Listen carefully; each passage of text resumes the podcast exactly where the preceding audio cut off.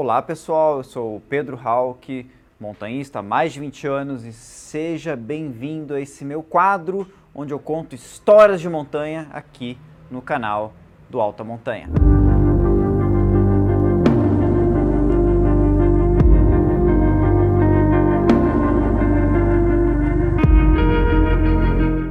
Bom pessoal, vocês já ouviram falar da loja Alta Montanha? É aqui. Aqui na loja Alta Montanha você vai encontrar tudo para montanhismo, trekking, escalada e viagens. Visite www.lojaam.com.br.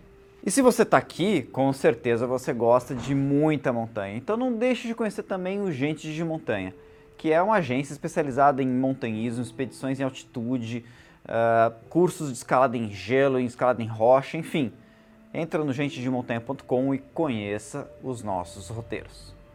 Hoje, galera, eu vou falar sobre a história da conquista do Cerro Torre na Patagônia, Argentina.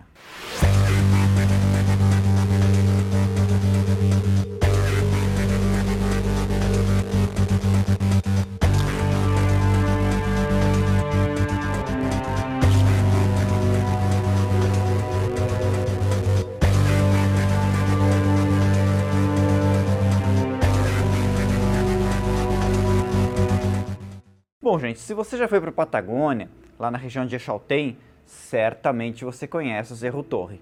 E ele é muito famoso no mundo inteiro, porque é uma montanha que o próprio nome diz, né?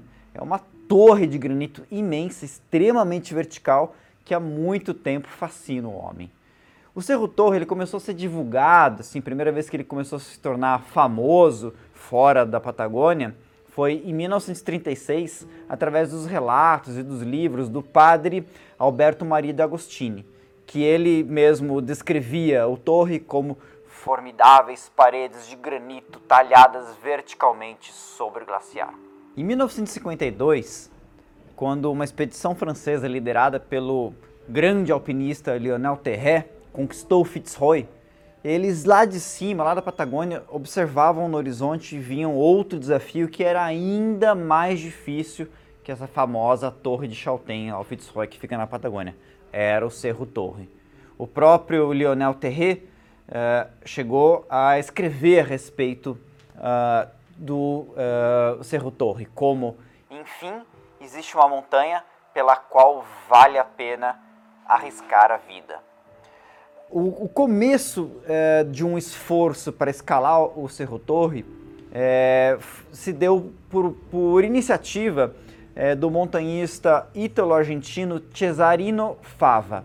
O Fava ele já tinha ouvido falar é, de grandes montanhistas italianos com quem ele poderia se unir para poder escalar essa magnífica montanha. E lá da Argentina ele havia ouvido falar da fama do Cesare Maestri que ele era a aranha dos Dolomitas, era um escalador muito famoso que já estava acostumado com grandes desafios de escalar vias longas, alpinas na região das Dolomitas, na Itália. Então foi por, através de carta que eles se conheceram e que surgiu o convite para o Cesare Maestre ir para a Patagônia para escalar essa montanha. Só que meio que sem querer, é, no ano de 1957, quando o Maestre foi para a Argentina a convite do Fava para escalar o Cerro Torre, apareceu lá na Patagônia uma outra equipe italiana para desafiar o Cerro Torre. E essa equipe italiana, é, que estava sendo é, liderada pelo grande montanhista Walter Bonatti, com a participação de outro grande montanhista que era o Carlos Mauri, é, rivalizava com o, o Cesare Maestre. O, o Walter Bonatti ele era um escalador de muito prestígio. É, em 1954, ele participou da conquista do K2. Inclusive, existe até uma história de que ele foi trapaceado pelos dois companheiros dele, o Lino Lacedelli e o Attila Compagnoni, que acabaram indo para o cume deixando o Bonetti é, no, no acampamento alto sem que ele pudesse ir. E assim eles se tornassem os primeiros conquistadores do K2 que dispensa comentários. E o Bonatti, é, ele na Europa tinha também uma fama de ser um cara muito técnico, uma pessoa muito capaz, muito capacitada, e ele contava com o apoio do clube alpino italiano, coisa que o Maestre não tinha. E por conta de todo esse prestígio do, do Bonatti, é, isso se viu refletido na própria estrutura da expedição dele. Enquanto que ele tinha esse apoio do Clube Alpino Italiano e também ele tinha um outro apoio de um milionário italiano que vivia em Buenos Aires, o Maestre ele acabou tendo que ir para a Argentina de é, navio, enquanto o Bonatti foi para lá de avião. E os dois grupos, eles mal se encontraram ali em 1957. É, o, o Bonatti, ele escolheu tentar escalar o Cerro Torre pelo lado oeste, que é o lado voltado pelo, uh, uh, pelo um dos maiores glaciares que tem no mundo, que é o Campo de Gelo Sul. É uma face do, do Cerro Torre que a gente não vê desde a vila de Chaltén, que é a parte de trás. E é uma parte, inclusive, que você tem gelo para escalar, você escala em gelo para chegar até o cume. E então o Cesare Maestre ele ficou concentrado no lado leste, o lado rochoso, que inclusive um dos parceiros do Cesare Maestre aquela expedição, o Catulo de Tassis, quando olhou aquela parede, ele falou que era impossível escalar aquela montanha. E ele quis inclusive proibir as pessoas de irem escalar porque achava que eles poderiam até perder a vida. E o fato foi é que naquele ano de 57, tanto o Maestre quanto o Walter Bonatti não conseguiram ir muito além. Chegaram até a base, conheceram é, a, a, as aproximações, conheceram um pouco das paredes, mas escalar a montanha mesmo e chegar em uma tentativa que fosse mais frutífera para chegar ao cume, isso nenhum deles conseguiu. Inclusive, houve até um atrito entre as duas equipes que no único momento em que o Cesare Maestri chegou a ver o Walter Bonatti, é, eles acabaram é, só se observando, se olhando de, de longe, e aí o, o quando foi se aproximar do local onde que eles estavam, ele acabou vendo a neve branca cheia de urina e ele achou que aquilo fosse uma ofensa contra ele. Ou seja, é, só nesse episódio deu para ver que os dois eles estavam rivalizando muito para ver quem teria o maior prestígio de conquistar uma montanha técnica e difícil como aquela. Bom, gente, é, como nenhum dos dois é, conseguiram em 57, eles acabaram retornando para a montanha em 58, né, no fim de 58, uh, é, lá em dezembro, para tentar escalar a montanha de uma vez por todas. O maestre, depois que ele percebeu que uh, a ascensão do torre era muito mais difícil que a ascensão das paredes de calcário lá das Dolomitas, que ele estava acostumado a escalar, ele acabou conhecendo um austríaco chamado Tony Egger, que era um grande montanhista, muito completo, que não só escalava muito bem em rocha, mas também escalava muito bem em gelo, e ele viu no Egger uma possibilidade de ter um parceiro ideal para atingir o cume. É, durante o, o, ano de 58, eles não puderam fazer muito mais do que aproximar a montanha e montar a estrutura que eles precisavam para tentar é, conquistar a rota deles até o cume. Então se passou o Réveillon e só em 59 é que houve a tentativa todo mundo que já foi para a Patagônia sabe que o tempo lá não é muito bom. Então você dias com céu azul é, e sem vento são muito raros. É muito comum você ter dias muito nublados, com neve, com chuva. Às vezes essas condições de tempo acontecendo tudo no mesmo dia. Então assim, não dá para esperar aqui na Patagônia você vai ter uma janela de tempo de céu azul, tempo perfeito durante muito tempo. Bom, as duas expedições claro, os dois por lados diferentes, né? Começaram ali a, a se movimentar a montanha acima para realizar a escalada. O maestre, ele é, abandonou a ideia de escalar pela face leste e ele visualizou uma possibilidade de ir é, para a face norte da montanha. E nos poucos momentos em que é, eles pegaram um tempo bom, ele e o Egger, eles partiram para cima da montanha. É, foram seis dias em que não deu para encontrar, uh, que eles desapareceram do acampamento. E no sexto dia, o Cesarino Fava é, foi procurar por eles é, na montanha e encontrou o maestre quase morto. Ele estava moribundo e totalmente desorientado no glaciar na, na, na, na base do Cerro Torre, inclusive gritando por Tony Egger.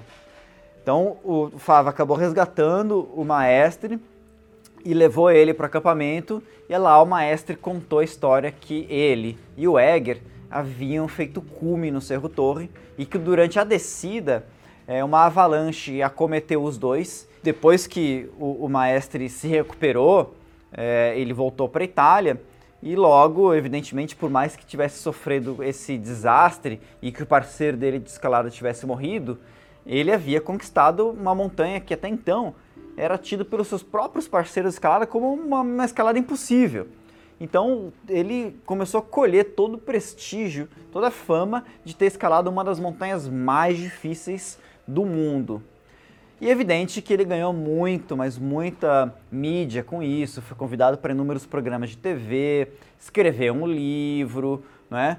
Uh, e, e ganhou muito prestígio, muita fama com essa escalada a despeito da morte do Tony Egger. Só que é, muitas pessoas experientes, e levando em consideração que muitos deles estavam ali rivalizando com o maestre na própria escalada do Cerro Torre, começaram a questionar o maestre e as respostas do maestre elas eram confusas, muitas vezes vazias, quando não que ele acabava se contradizendo nas respostas. Então isso levantou muitas dúvidas e logo ele ganhou, começou a ganhar fama de mentiroso. As pessoas começaram a duvidar que ele havia feito essa escalada. Então, de um grande conquistador, de um montanhista intrépido que havia conquistado uma das montanhas mais difíceis do mundo, ele começou a receber a fama de mentiroso.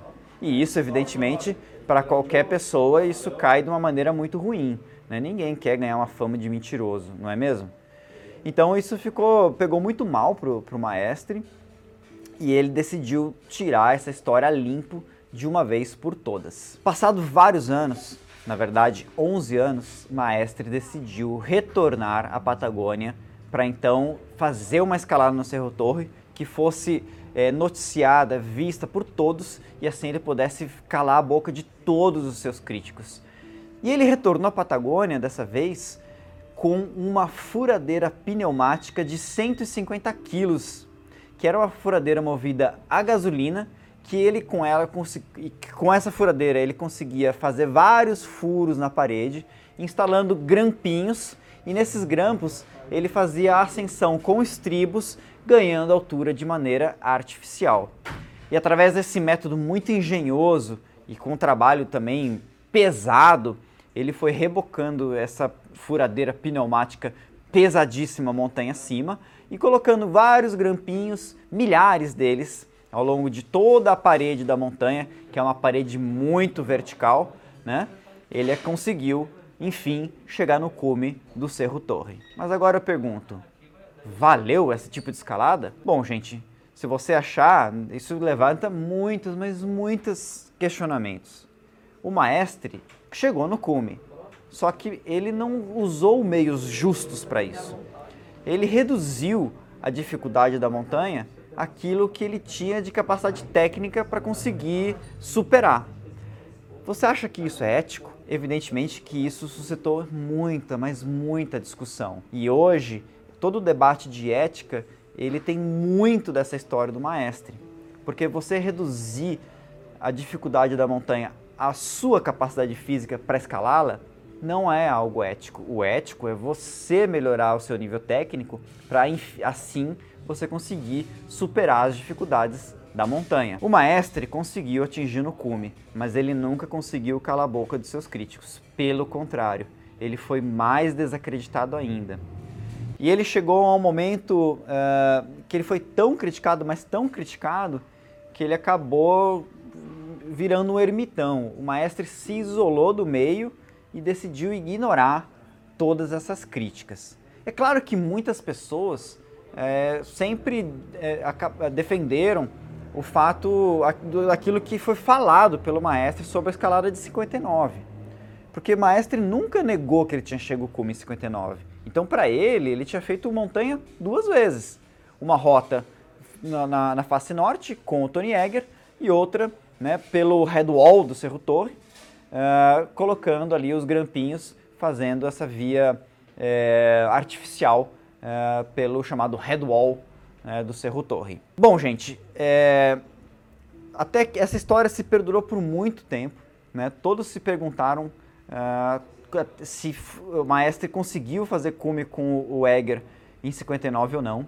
Até que em 2015, é, o, o Hermano Salvaterra com o Rolando Garibotti, que são dois escaladores que moram na Patagônia, é, eles começaram a elucidar uh, esse quebra-cabeças do Maestre, analisando as fotos que o Maestre publicou no livro dele da escalada de 59, e que o Maestre nessas fotos dizia ser trechos é, da escalada do Cerro Torre, o Rolando Garibotti ele percebeu que na verdade aquelas fotos haviam sido tiradas num cume acessório do Cerro Torre chamado perfil de índio. Pelo menos naquelas fotos, o maestre não tinha escalado o Cerro Torre.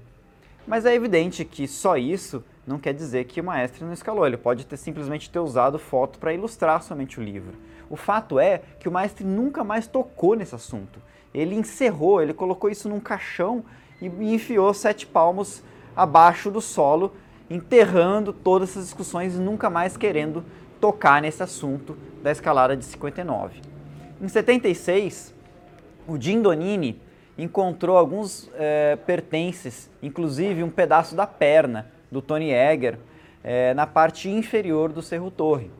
E aquilo é, foi usado pelo maestre como uma prova de que ele tivesse escalado, mas nada disso prova, porque o maestre não tem uma fotografia. O maestre ele continuou com uh, o próprio livro dele é, é, com informações desencontradas sobre o que de fato é a escalada do Cerro Torre. Lembrando que o trecho por onde ele diz que ele escalou é, tem dificuldade de ir até um 7C na escalada brasileira, o que na época, em 1959, para ser escalada com uma corda estática e com uma bota é, normal, sem sapatilha de escalada, era algo realmente uma dificuldade fora do normal. Né? Escalar 7C hoje com sapatilha é, e equipamento leve já é algo extremo. Imagine só em 59. Bom, gente, a gente nunca vai saber o que de fato aconteceu em 59, porque o maestre morreu esse ano, em janeiro de 2021. E com ele toda essa história acabou indo para o caixão. Mas uma coisa a gente pode tirar dessa história. A gente teve várias conclusões, vários, vários uh, fatos que nos levou a pensar sobre uma ética na escalada e no montanhismo. Não interessa se você chegou no cume ou não, os meios contam e contam muito. Então, um dos principais é, é, artigos da Declaração de Tirol, que é a declaração que a UEA tem como é, o, as regras da ética do montanhismo, é essa que eu acabei de falar para vocês. Que você nunca deve é, reduzir a dificuldade da montanha para o seu nível técnico. Você que deve elevar o seu nível técnico para superar as dificuldades de uma montanha. Pessoal, um grande abraço e até a próxima.